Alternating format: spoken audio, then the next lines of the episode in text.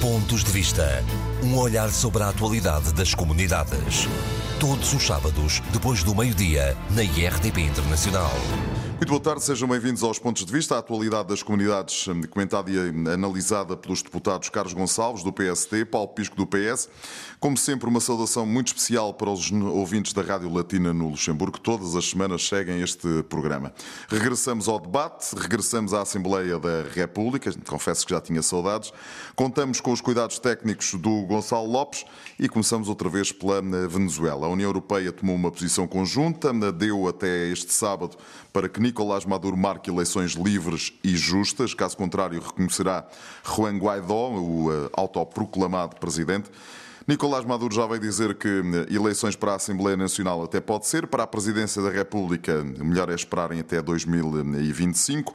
O Parlamento Europeu pode eh, reconhecer desde já Juan Guaidó, será o primeiro, a primeira instituição europeia a fazê-lo. Carlos, eh, boa tarde. Começo por si. Se nada acontecer, a União Europeia, por maioria de razão, deverá reconhecer eh, Guaidó como eh, presidente da Venezuela. Será uma boa decisão do ponto de vista da comunidade portuguesa e é para eles que temos que olhar inevitavelmente? Em primeiro lugar, permita-me que saúde o auditório do programa Pontos de Vista, nomeadamente aqueles que nos ouvem através da Rádio Latina no Luxemburgo, mas muito particularmente também, já que começamos com a Venezuela, para os luso-venezuelanos que nos escutam em língua portuguesa na Venezuela e que para o qual nós neste programa tivemos sempre uma atenção muito particular. E o momento que vivem é um momento que nos deve a todos fazer refletir, mas também a todos apelar para algum bom senso, porque Portugal tem uma situação diferente, ou pelo menos semelhante a dois ou três países da União Europeia, que é o facto de ter uma comunidade muito importante a residir na Venezuela, uma comunidade tal e qual como eu referi no início da minha da minha pequena intervenção luso-venezuelana, ou seja, são portugueses e sentem-se como portugueses, mas também gostam do país onde vivem, muitos deles são netos e bisnetos de portugueses que emigraram há muito tempo à Venezuela, e portanto isto é uma matéria muito delicada porque temos eventualmente todos, toda a população venezuelana que vive um momento dramático, e a prova disso é os milhões de venezuelanos que tiveram já que abandonar o país, a situação terrível que vivem no plano económico, no plano social, no dia a dia, até até para muitas vezes adquirirem os produtos de primeira necessidade, mas realmente temos aqui uma situação complicada, que é o facto para Portugal de ter uma comunidade muito significativa.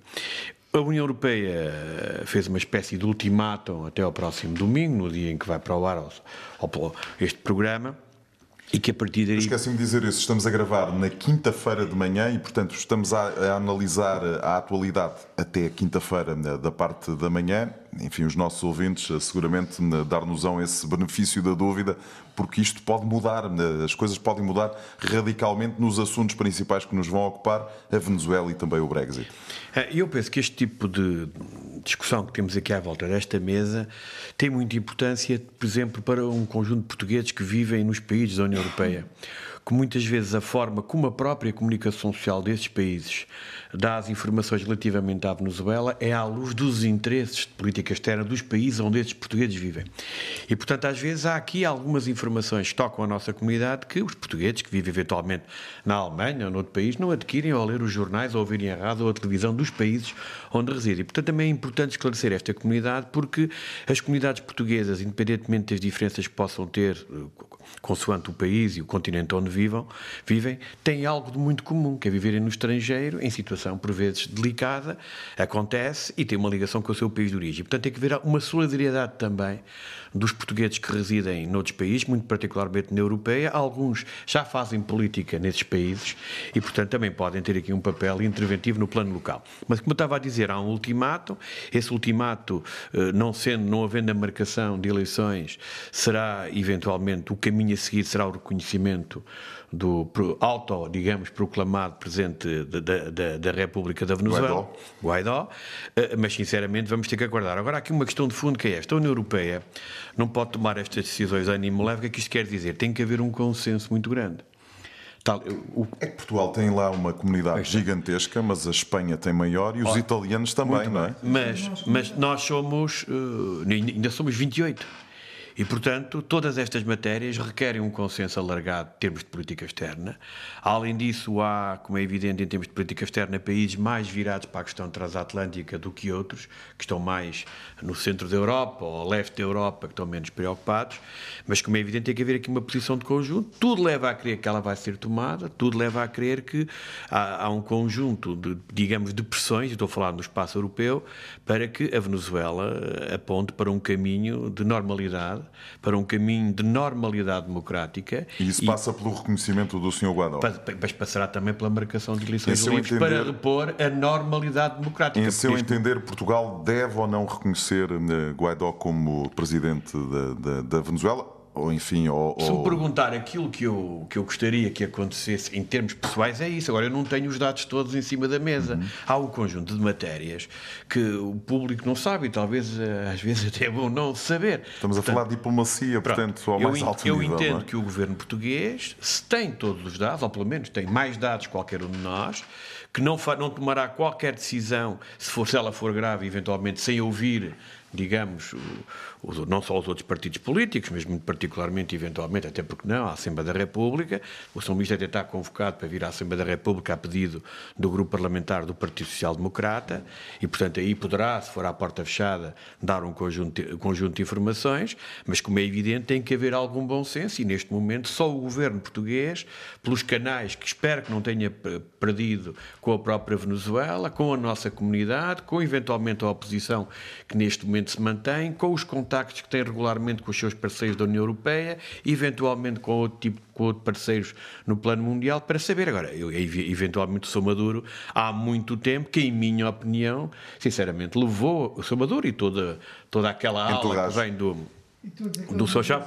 Porque repara, é que quer dizer, nós há uns anos atrás, a Venezuela, o Sr. Chaves foi recebido aqui com pompa e circunstância, quer dizer, e portanto as coisas evoluíram muito mal e evoluíram mesmo muito mal. Neste momento, eh, estamos a falar de um país, estamos a falar de muitos milhões de pessoas, estamos a falar do interesse de mais de 400 mil portugueses, tem que haver aqui algum cuidado, mas eh, eu sinceramente penso que a normalidade democrática, se ela não acontecer, podemos ter ali um problema muito grave, até porque as Forças Armadas da Venezuela já tiveram uma outra declaração grave. Uma grande potência que é os Estados Unidos da América também já teve um conjunto de decisões. A potência regional também pronto, olha para, para a Venezuela com os países, Brasil, os países do, do, grupo de, é de Lima, para de Lima. de Lima. Então, ele está praticamente isolado até no plano do seu continente e no caso da América do Sul, apenas, Só a Bolívia. apenas a Bolívia, que o Sr. Morales continua a acompanhá-lo. Eu acho que é tempo para o Sr. Maduro perceber que não tem condições, ou então vai, vai haver eleições e eventualmente poderá candidatar-se como qualquer outro, mas neste momento, sem normalidade democrática, a Venezuela não vai lá. E repare, a questão é que a Venezuela já está num ponto de enorme dificuldade. As últimas sanções dos norte-americanos em relação ao, ao, petróleo, aos produtos petrolíferos, complicam uh, de uma forma pá, é, é praticamente difícil de quantificar a situação económica da Venezuela. Portanto, isto tem que ser rapidamente resolvido, porque senão o povo venezuelano no qual se encontram a residir na Venezuela cerca de 400 mil portugueses ainda vão ter mais dificuldades, o que parece impossível à luz das informações que nos chegam todos os dias provenientes daquele aquele país da América do Sul. Paulo Pisco, boa tarde. Queria também a sua opinião sobre esta eh, questão da Venezuela eh, e que me responda a esta pergunta eh, objetiva e simples. Deve ou não Portugal seguir enfim, aquilo que, que, são as indicações da União Europeia e, em caso do Sr. Maduro não marcar eleições, reconhecer Juan Guaidó, Guaidó como uma representante legítimo do povo venezuelano? Hum, boa tarde hum, aos, hum, ao Paulo e ao meu colega Carlos Gonçalves. Boa tarde também a todos os nossos ouvintes do Pontos de Vista. Uma saudação muito particular para aqueles que nos ouvem no Luxemburgo. e trazemos aqui mais uma vez a questão da Venezuela. É importante que nós aqui voltemos sempre a discutir estes assuntos e os assuntos de, relacionados com as nossas comunidades que estão espalhadas pelo mundo, onde sempre que isso se justifica, porque nós temos sempre uh, este cuidado de acompanhar um, eh, a situação em que as nossas comunidades se encontram. Relativamente à pergunta concreta que me coloca sobre se Portugal deve ou não reconhecer já a Juan Guaidó, eu diria que não. Portugal não pode tomar uh, nenhuma decisão isoladamente do contexto dos países da União Europeia, seus parceiros, porque isso pode desencadear, precisamente por uma questão de, de, de cautela relativamente à nossa comunidade, pode deixá-la mais exposta, porque na realidade a nossa comunidade é muito presente, está muito presente na Venezuela, tem muitos interesses, tem muitos negócios, está muito localizada, portanto não está diluída.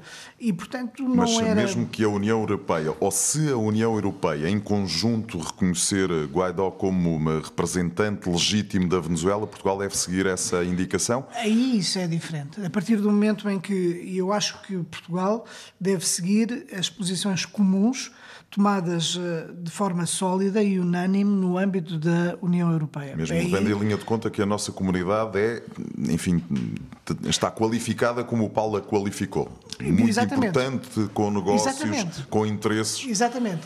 É porque, repare, porque... Esse é um problema, também é esse. Por vezes a nossa comunidade tem essa visibilidade, porque está ligada à área comercial, Exatamente. já foi utilizada Exatamente. pelo poder de Salvador, Exatamente. nos acusou a nossa comunidade de ser a culpada de não haver produtos E o Ministro dos Negócios Estrangeiros, eh, enfim, pressionou de tal maneira que os, as pessoas que estavam presas tiveram que ser libertadas. E há, um... e há juristas a ser presos. Né? Ainda hoje, em França, ao grande Exatamente. debate, é dois jornalistas que foram presos na terça-feira. Exatamente. uh, também já lá irei eh, relativamente à questão da informação. Não, não, não, não, isto faz parte do debate, um, e, mas a questão da informação também é muito importante, e, mas já lá irei. Aqui a questão que é relevante é que nós temos os países da União Europeia que estão a acompanhar a situação por dentro também. Todos eles com, com uh, o conhecimento que têm, com as informações que têm, com a forma como as coisas vão evoluindo, inclusivamente por detrás da cortina. Porque há muitas coisas que estão a passar e que nos bastidores que uh, nós não temos conhecimento delas.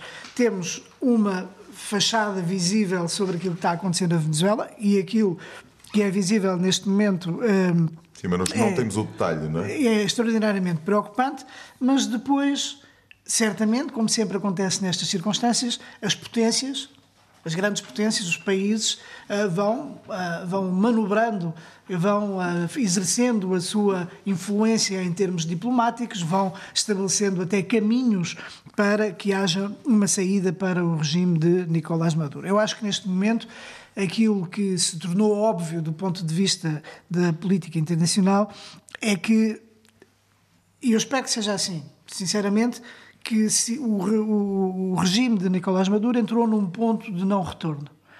A partir do momento em que houve aquela manifestação absolutamente gigantesca, nunca vista uh, em Caracas e noutros pontos da Venezuela, Uh, percebeu-se que havia ali um, uh, um, um, clique que iria fazer com que um, a situação não pudesse voltar atrás.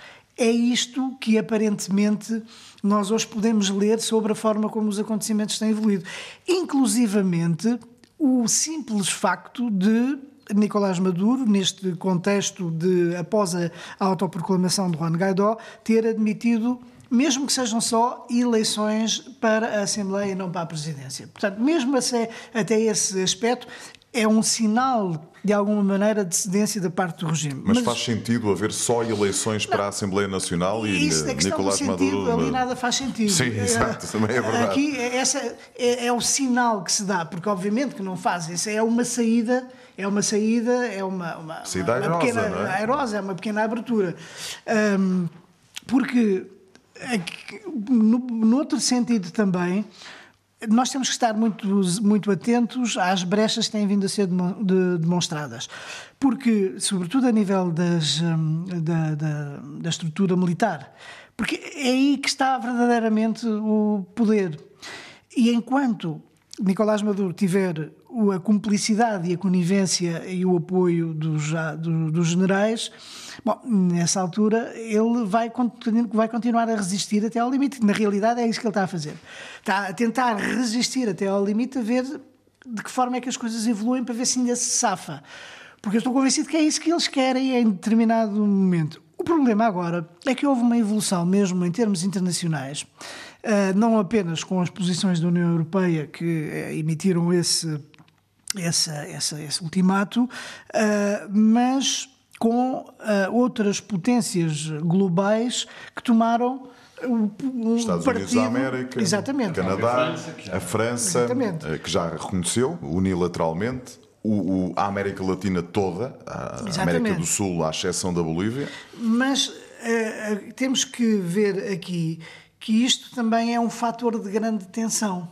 Porque a partir do momento em que nós temos, de um lado, os Estados Unidos, o Canadá, mas sobretudo os Estados Unidos e a União Europeia, mas aqui a União Europeia é uma potência pacífica. Os Estados Unidos têm uma atitude muito mais intrusiva diferente. Mas temos também a Rússia do outro lado e a China. E a Rússia e a China também vão defender, aliás, basta ver aquilo que a Rússia, o comportamento que a Rússia teve relativamente ao conflito na Síria. Que apesar do drama, do, da chacina, da destruição, da loucura que se passou na, na, na Síria, a Rússia esteve sempre do lado do regime de Bashar al-Assad até ao limite desafiando todas as potências. Portanto, eu acho que estes aspectos não são nada despicientes, têm que ser levados muito Todos em consideração. Em têm que ser levados em consideração. Agora, a verdade é que tem havido uma evolução muito forte do ponto de vista internacional para cercar e isolar o regime de Nicolás Maduro. E eu estou convencido que Uh, há alguns sinais dentro da estrutura militar, mas ainda nas bases, não propriamente a nível dos generais, embora tenha havido um que o tenha. Que o tenha o militar em Washington, Washington, já exatamente. que não queria portanto, continuar, mas isso percebe-se porquê, não é? já está no exílio, portanto já não tem, já não tem que. As militares que neste momento são as FIAs militares, estão realmente muito comprometidas com a LIDA. Claro. E, portanto, elas próprias correm alguns claro. riscos. E sabemos, durante os últimos tempos, houve um afastamento de algumas figuras militares, até porque hoje têm ali uma espécie de núcleo duro. Agora, estas coisas podem variar de um dia para o outro. Realmente a situação é de uma grande incerteza. E não eh, havendo países como a Rússia, como aqui foi referido, ainda a apoiar o seu Maduro, sinceramente, está aqui uma questão de equilíbrios, mas eu parece-me que está a balança está claramente a pender oh, para uma situação só introduzir aqui mais um, eh, enfim, uma nuance nesta questão da Venezuela. O ministro da Defesa de Portugal, eh, enfim, na reunião da União Europeia na Roménia, deu conta de que começa a haver a preparação. Enfim, ele não disse isto desta maneira. É verdade que há um jornal em Portugal que esta quinta-feira dá conta de que estão a ser preparadas tropas para ir para a Venezuela, mas ele diz que temos que estar preparados para, se houver qualquer coisa muito grave, eh, ir lá buscar parte da comunidade eh, portuguesa. Portugal sozinho não tem essa capacidade, mas eh, Portugal, Espanha, Itália, Brasil têm essa possibilidade. Faz sentido começar a pôr este, este, estas questões em cima da mesa? Vamos lá ver. Eu, isto já não é a primeira vez que acontece, porque já interveio nem Sim, outras circunstâncias. Na Guiné-Bissau, por exemplo. Por exemplo. Mas a Guiné-Bissau, a comunidade portuguesa, não tem, não tem comparação. Não tem, não tem comparação.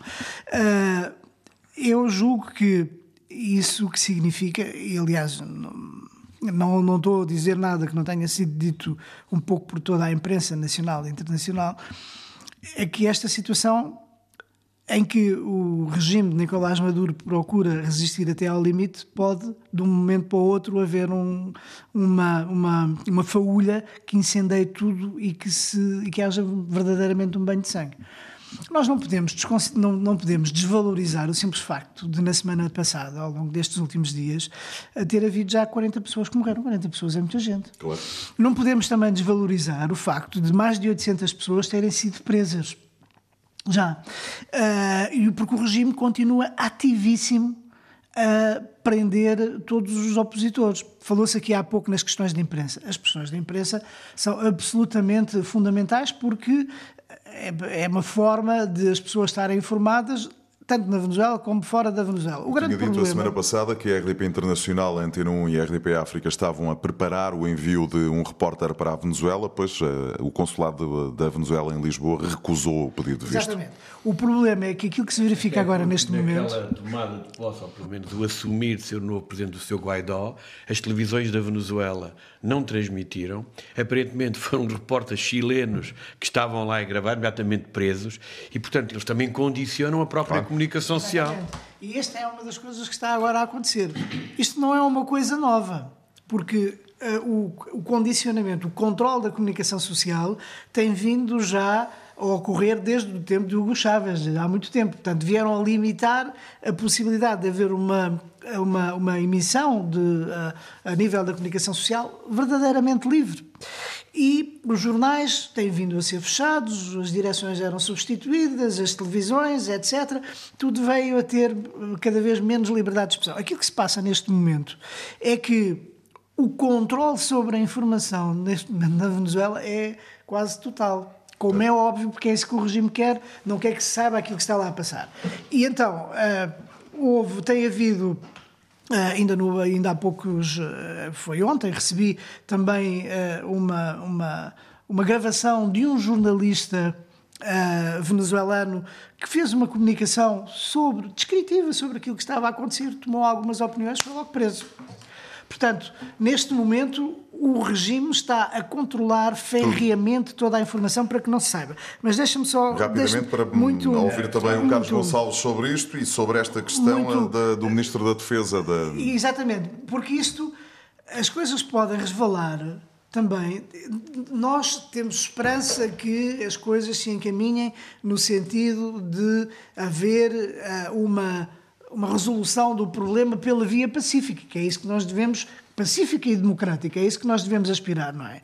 Agora, não sabemos, era aquilo que eu há pouco ia, ia, dizer, não sabemos se de um momento para o outro não desatam ali todos em confrontos, aos tiros, e se não há um banho de sangue maior do que aquele que agora já houve 40 mortes.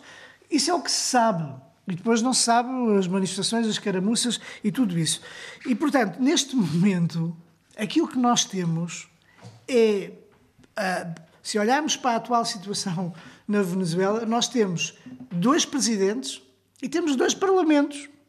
E, portanto, é uma coisa completamente surreal. Em, e, o próprio uh, Juan Guaidó, inclusivamente, já começou a nomear os seus representantes para os países, em termos diplomáticos, que reconheceram uh, a Venezuela. E, portanto, a situação é, confusa, é, confusa. é extraordinariamente confusa. Pode, pode transbordar de um momento para o outro e esperemos que de facto isso não aconteça, que haja Carlos. bom senso, porque ah, o, o tempo de facto de Nicolás Maduro depois disto é impossível. É impossível. E com a situação caótica a nível económico, a nível social, a nível político, a nível da violência. É impossível, é Mas, insustentável. Vamos olhar regime. para esta, enfim, eh, esta revelação do Ministro da Defesa, que, eh, juntamente com os nossos parceiros internacionais, eh, não escolhi a possibilidade de uh, lá irmos buscar a comunidade portuguesa. Isto não é nem pouco mais ou menos a Guiné-Bissau, onde um cargueiro e uma fragata portuguesa conseguiram retirar todos os portugueses que lá estavam, enfim, aqui há uns anos. Estamos a falar de 400 mil portugueses. Isto vai ser muito complicado, não é? Isto vai ser extremamente complicado e eu acho que aquilo que é preciso perceber é que nunca, uh, tirando o período dos portugueses que vieram das antigas colónias, uh, estivemos face a uma situação desta envergadura. E nós, eu, pessoalmente, o meu grupo parlamentar, temos vindo chamar a atenção para isto há muito tempo, porque independentemente de ir buscar as pessoas caso seja necessário, e com esse tipo de declarações, sou ministro dá a entender que a hipótese é mais do que plausível. E que está a ser preparado. Portanto, as declarações dele apontam realmente para que é uma hipótese cada vez mais plausível. Nós temos depois também ter a capacidade de quantas pessoas chegarem ter condições para os receber. Agora é o seguinte, basta conhecer a Venezuela. Eu não conheço a Venezuela mas nunca lá estive, porque quando era para lá ir, o meu governo caiu na altura, portanto não tive a ocasião. Já tive três vezes, tenho. Mas, mas fui secretário de Estado. Fui, há muitos anos o meu pai trabalhou na Venezuela. Fui secretário de Estado das comunidades portuguesas num período em que o senhor Hugo Chávez ganhou as eleições. E na altura temia-se que uma eventual derrota do senhor Hugo Chávez poderia ocasionar tumultos e graves e que, portanto, nós na altura, enquanto Secretário de Estado das Comunidades Portuguesas, tínhamos também preparado um plano contingência. De, bem de contingência, mas sobretudo de uma eventual evacuação. E é assim, quando se olha para a Venezuela, quando se vê onde é que a nossa comunidade reside, quando se vê as vias de acesso, quando se vê como é que se chega ao aeroporto, ou seja, ah, como, como quer dizer, percebe-se que uma evacuação naquele país é extremamente difícil e muito complicada, e estamos a falar de um volume de pessoas muito grande. Se a Europa entende que pode criar uma força especial numa situação crítica para ir ajudar as comunidades de origem europeia, portanto, lá estão os portugueses ou os espanhóis, isso é um assunto que a Europa nunca se debruçou, ou se debruçou em casos muito pontuais. Até uma das críticas que existe, eh, de, sobretudo de países mais vulneráveis, por exemplo a França, em que os seus cidadãos, em alguns países, são vítimas, até pela importância que o país tem em termos de política externa, vítimas de retaliação local que a Europa nunca teve uma. Eles solicitam há muito uma força de intervenção para a evacuação de europeus em situação de crise. No fundo, é uma espécie de exército europeu, mas vocacionado claro, para essas vocacionado questões. Só para isto. Isto, isto é uma Sim, reivindicação que tem anos. Eu próprio participei, participei num, num, debate há uns anos atrás e subscrevi uma chamada Carta de Paris, que nunca foi aplicada, sou um dos políticos que subscreveu aquele documento, e realmente eu não sei o que é que o seu ministro sabe Uh, o que é que a Europa está eventualmente a preparar, depreende das suas declarações que realmente a situação está talvez até mais complicada que aquilo que nós sabemos, porque quando se fala de uma possível intervenção, mas é verdade que Portugal, se houver uma intervenção europeia, não pode deixar de estar presente, dado que vivem lá 400 mil portugueses. Agora, as pessoas ao ouvirem este tipo de declarações percebem que realmente a situação é de uma gravidade enorme e que uma, uma eventual evacuação da nossa, de uma parte, nunca será total, claro. da nossa comunidade na Venezuela, uh, deixa de ser apenas uma hipótese, passa a ser qualquer coisa que neste momento está a ser estudada. Mas nós nos próximos dias vão, vai haver certamente comportamentos, tanto de um lado como do outro, que vão ser reveladores de que eventualmente que aquilo vai acontecer, porque o clima de tensão é de tal ordem, a penúria é de tal ordem, que a situação é insustentável, a não ser que haja aqui, em termos de forças militares, um, uma atitude que também não pode durar muito tempo. Tudo isto tem limites. Agora vamos ver o que é que, o que, é que realmente vai, vai acontecer. Mas eu, eu sobre a Venezuela, chamei, nós uh, tratamos muito esta questão. Eu sempre tive muito receio pudesse acontecer uma situação, não, não como esta, eventualmente, mas que pudesse merecer uh, a necessidade de muitos portugueses que lá estão saírem do país e alguns começaram a sair do país, aqueles que puderam, porque há outros que não podem, têm muitos bens, e portanto nós temos de estar preparados, claramente, para poder eventualmente acolher estes portugueses que vêm uh, e, e, que, sinceramente, para quem vive no estrangeiro há muitos anos, tem a sua vida instalada, ganhou raízes nos países, ter que sair de lá é recomeçar de novo, não é? É recomeçar de novo, faz lembrar, faz lembrar claramente os portugueses que viviam em Angola e Moçambique, tiveram tudo que deixar tudo eh, e, e, que por vezes, infelizmente, em Portugal ainda há pessoas que têm algumas dificuldades em, em reconhecer o sofrimento daquilo que nós chamamos de retornados. Meus senhores, vamos mudar de tema. Na terça-feira, o Parlamento Britânico deu luz verde à senhora May para voltar a negociar a saída do Reino Unido com a União Europeia. De Bruxelas, na volta do correio, o governo de Londres levou com um rotundo não. O ministro dos Negócios Estrangeiros dá esta semana, dá esta quinta-feira mesmo ao público uma entrevista em que diz que, enfim, talvez seja melhor e preferível adiar o Brexit para revisitar tudo. Enfim, para mim, isto é abrir a porta a uma renegociação. Uh, seja como for, Paulo Pisco, a data de 29 de março está aqui a aproximar-se a passo largos e não há, não há novidades, não é? E agora... Novidades, novidades, como diria o anúncio, só noutro sítio. E agora a minha reação à, à, questão que colocou foi de, de rir, deu-me vontade de rir, porque de facto aquilo é uma tragicomédia, aquilo que está a passar no Reino Unido, porque um, todas as certezas eh, que, se havia algumas certezas, na realidade nem sequer há certezas, um, agora elas mais uma vez voltaram a ser postas em causa e foi aprovado mais uma, uma reabertura do processo negocial com a União Europeia. É claro que a União Europeia. O senhor um, que já disse que nem vale a pena a senhora também voltar a Bruxelas. Exatamente. É? Mas, mas depois é. Nós temos ido de grandes certezas em grandes certezas uh, para cada vez mais incertezas, porque na realidade aquilo que desde o início dizia Brexit means Brexit, no means no, na realidade não significa nada. Hoje nós percebemos que aquilo não significa, não, não significa nada e que as linhas vermelhas que inclusivamente tinham sido estabelecidas pelo próprio Reino Unido, relativamente ao mercado único, relativamente ao backstop na fronteira irlandesa, etc. Tudo isso já não significa nada, porque o que é que se vai renegociar? Quem leu a imprensa britânica Uh, neste, depois de, de, de, mais esta votação. Ouvi, ouvi, uma frase de um jornalista em Bruxelas uh, que citava uma fonte da União Europeia que dizia uh, nós já percebemos que é não, mas era bom era que eles dissessem o que é que querem, porque a gente ainda não percebeu. Exatamente, não se percebe. E cada vez se percebe menos o que é que eles querem. Porque neste momento...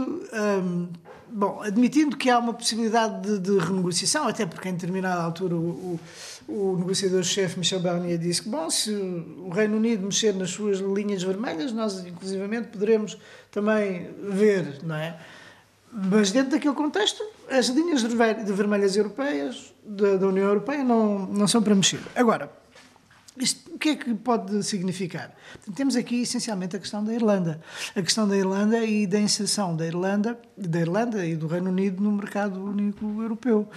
Portanto, se até aqui era inaceitável haver uma aceitação do, uh, do mercado único europeu por causa da divisão das fronteiras, portanto, não havendo uma fronteira dura entre as duas Irlandas, agora até parece que já aceitam fazer parte do mercado. Quer dizer, teoricamente é aquilo que se que se supõe de, de, de, do resultado desta votação e daquilo que foi dito, daquilo que são as expectativas.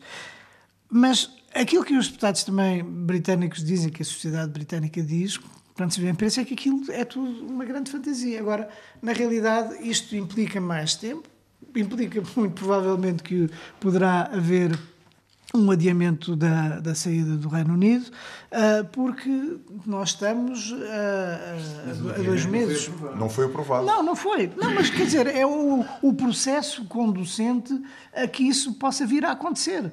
Não é? Há aqui um dado. Porque não a única, há tempo. A única certeza que eu, nesta semana que passou de Brexit. Faltam dois meses. Como Exatamente. é que isto se vai resolver em dois meses? Menos de dois meses. as necessidades de Menos dois meses, hoje é 2 é 2 de fevereiro, quando meses, os nossos um ouvintes nos estiverem a escutar, portanto, é menos de dois meses. Com todos estes processos única, que têm que haver entre parlamentos, aprovações. A única certeza que eu ouvi esta é. semana em relação ao Brexit foi uma entrevista que eh, foi feita pela enviada especial da RDP Internacional a Londres à Cônsul de Portugal, em que ela pediu desculpa aos portugueses porque não lhes consegue dar um, uh, um serviço de qualidade atrasos, eh, muita gente a pedir papéis, eh, não é possível fazer melhor. E ela pedia, eh, e portanto registrei esse facto da Cônsul de Portugal em Londres pedir desculpas porque de facto não é possível com os meios que tem fazer outro tipo de serviço. Eu, eu acho que não é completamente assim como está a dizer. Eu ouvi. Sim, eu também ouvi a, a, entrevista que ela deu, aliás, até tive a oportunidade de eu não retirar ouvi, todas. Tenho a certeza, quase a certeza que sei o que ela disse, mas bom, tudo bem. Não, mas ela disse, entre outras coisas, houve uma. Em determinada altura, ela disse que reconhecia que havia uma subcapacidade de resposta do consulado, sobretudo nas questões de agendamento das questões de agendamento, toda a gente sabe a perversão que existe, tem existido desde já há muito tempo no, no problema, Reino Unido. O problema, Paulo, é que não há uma resolução desse, desse problema. Sim, mas expressão, a é? resolução está na criação do centro de atendimento em centralizado em Lisboa, que vai uh, dar uma resposta, esperemos que dê uma resposta relativamente a esse problema, porque o consulado, de facto, tem tem tido dificuldades. É uma coisa antiga, tem tido dificuldades, mas é preciso não esquecer que o governo uh, também adotou o, o posto de mais meios humanos e de mais meios técnicos. Ela, nessa entrevista, diz que ainda está à espera que, de que cheguem mais meios humanos. Uh, houve já o reforço de meios humanos, houve meios técnicos que já estão completados, disse ela. Eu transcrevi as, reparei, as declarações uh, com uma grande renovação de equipamento informático, e estão previstas, aquilo que também já aqui referimos em determinada altura, o alargamento das, uh, das presenças consulares.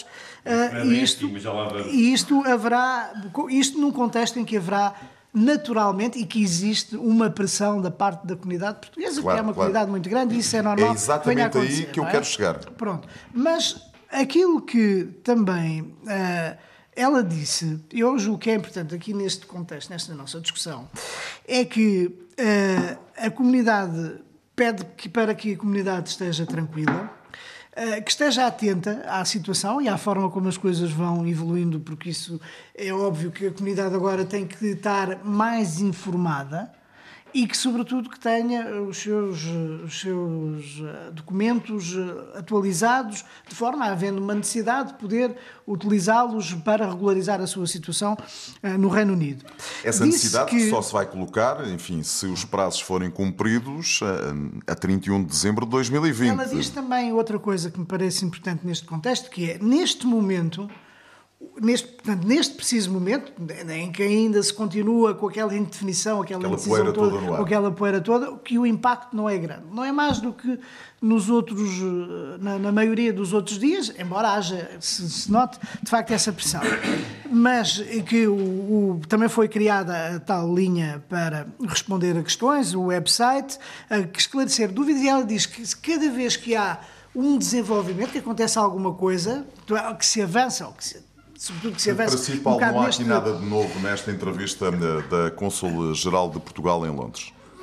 Não, não Nada que o deixe particularmente há... preocupado, enfim, não, daquilo não, que, já, é, que já tinha acontecido, é, é? Eu julgo que é necessário que, obviamente, que o posto tenha essa capacidade, de dessa de capacidade de resposta. Além, eu estou sem falar Pisco, do, eu não vejo absolutamente nada de um plano de contingência. Eu gostava até também de poder intervir tanto vai, vai, breve como isto, vai, vai, porque eu sinceramente eu uh, só, só está a dar razão que a sua declaração só está a dar razão a todos aqueles que entendem que nada está a ser feito de âmbito excepcional. Não, mas eu já vou dizer, mas quando tiver a oportunidade eu vou. Eu não estou a dizer nada, eu tenho o direito de ter a minha opinião.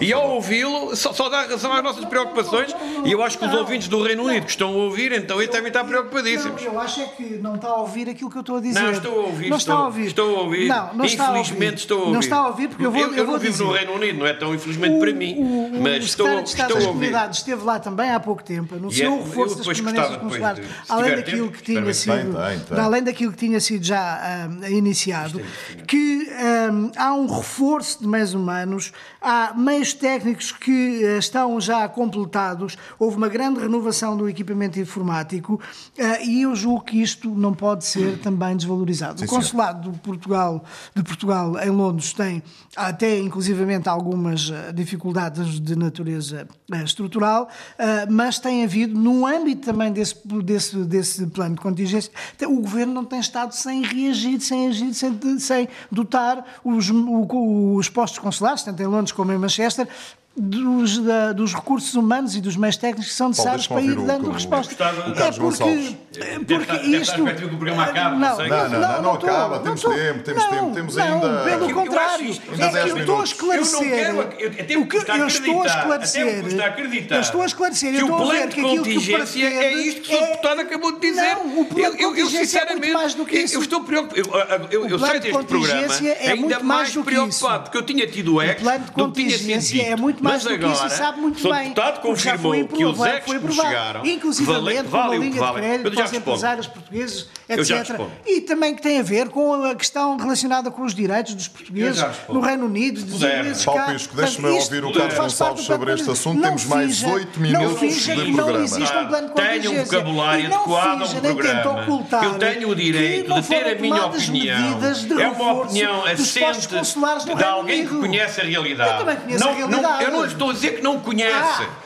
Eu não estou a dizer que não o conhece, não exponha as coisas assim. Então, Nós temos uma coisa em comum: é defender os portugueses que residem no Reino Unido. E eu lamento, e eu lamento que as suas declarações apenas defendem o governo. Não tem uma atitude que é de dizer ao governo que faça uma situação excepcional, tem que ter medidas excepcionais. Mas eu já lá vou na minha resposta. Carlos Gonçalves, pode avançar então. Já são medidas excepcionais, pelo amor de Deus. Carlos, uh... se Deus pudesse intervir, seria bom. Porque muitas vezes as pessoas têm que acreditar acreditar em Deus para resolver os seus problemas Comece... no Reino Unido. Eu mas eu sou católico, católico e acredito em Deus. Mas eu não sou, portanto, mas, mas eu sou, eu sou, eu sou. Deus em vão. Eu sou e tenho fé. Começamos aqui por estas eh, declarações da uh, Consul-Geral de Portugal em Londres. Não, eu vou começar pelo Brexit. Então, força. Vou começar pelo Brexit. Temos oito minutos até ao fim do programa. Não ouviu as declarações, não tem condições de, também de... Teve uns ecos. O Sr. Deputado. Deputado quer que eu me cale. Eu percebo.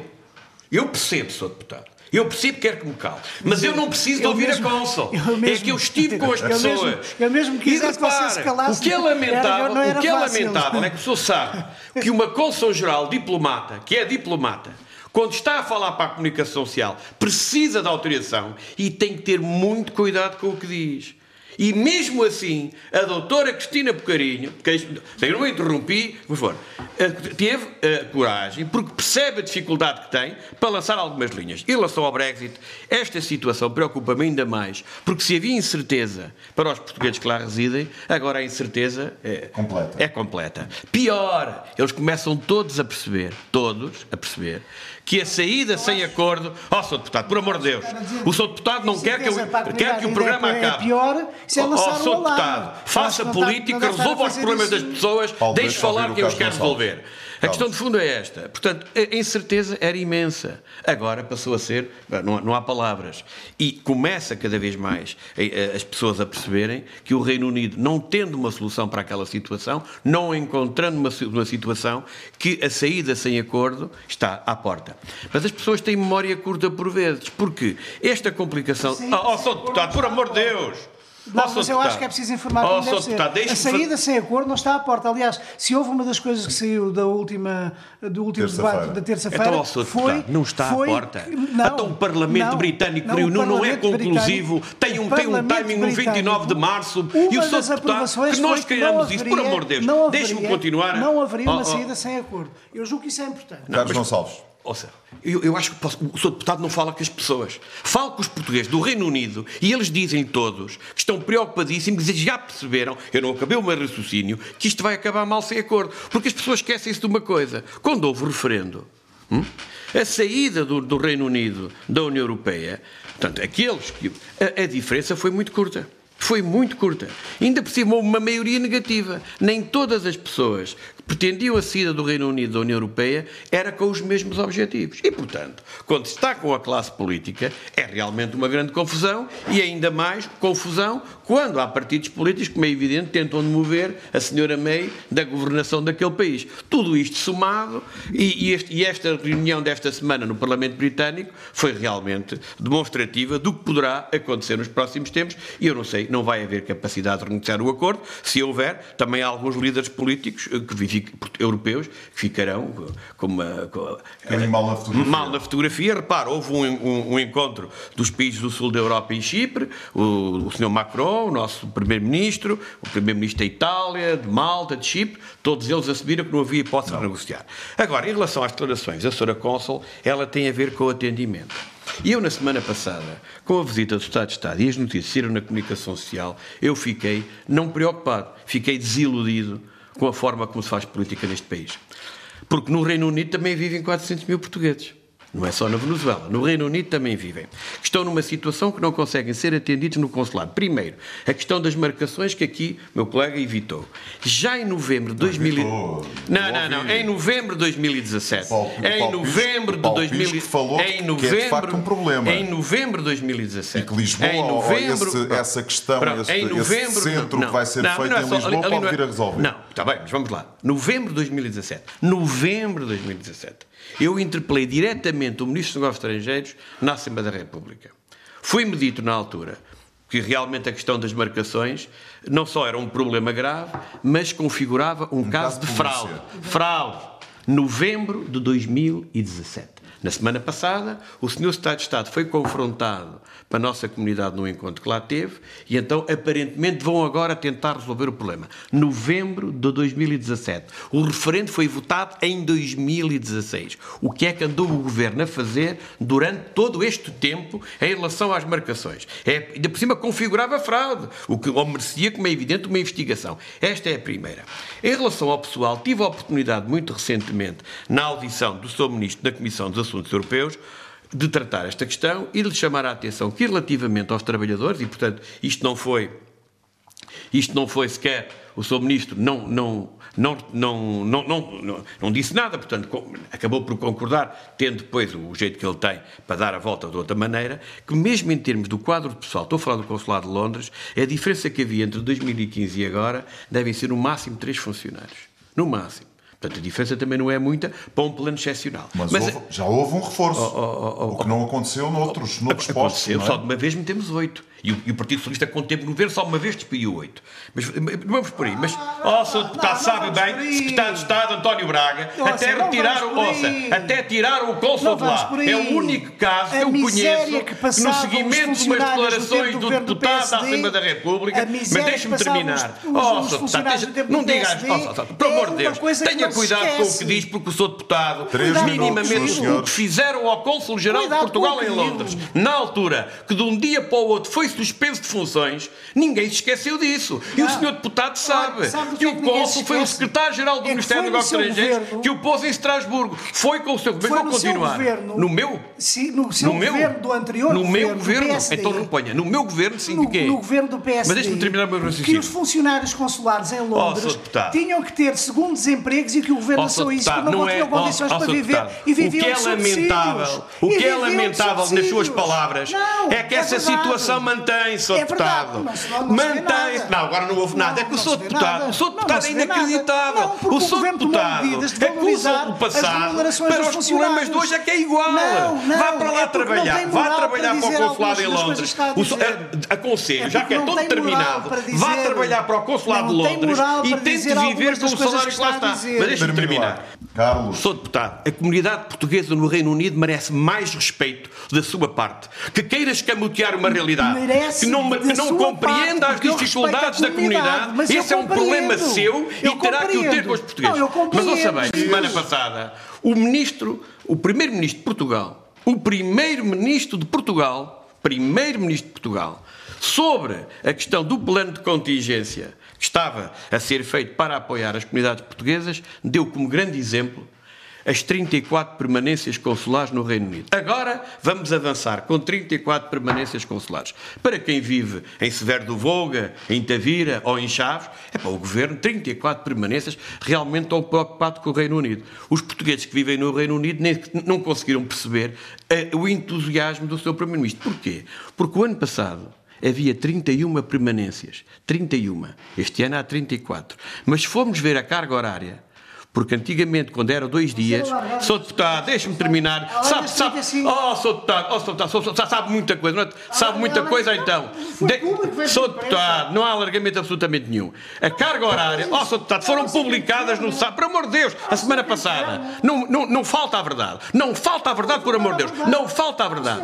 E com a carga horária, há menos tempo de atendimento que o que havia. Estamos a falar de uma situação excepcional. Estamos a falar de um país que tem 400 mil portugueses só 110 mil é que têm cartão de cidadão com o Reino Unido. Não, e há pessoas com responsabilidades políticas que dizem que é mais barato ir do Porto, é que, é, que é mais barato ir de Londres a é Portugal fazer os documentos do que fazer o Porto de Lisboa. Aquilo que eu digo é o seguinte: a comunidade portuguesa residente no Reino Unido e a Cônsul-Geral de Portugal em Londres, sábio, está neste momento numa situação em que os serviços consulares não atendem minimamente a, a procura da comunidade tem. E eu, eu desafio aqui, desafio aqui toda a gente para perguntar aos portugueses do Reino Unido, aos portugueses em Portugal que têm filhos e familiares a viver no Reino Unido, que se confrontam com uma situação inacreditável, que os senhores querem escamotear. Os senhores são responsáveis da maior falta de verdade que existe em termos de É uma vergonha termos um um governo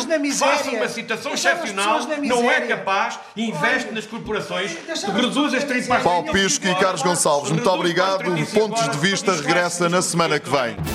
Pontos de Vista. Um olhar sobre a atualidade das comunidades. Todos os sábados, depois do meio-dia, na IRTP Internacional.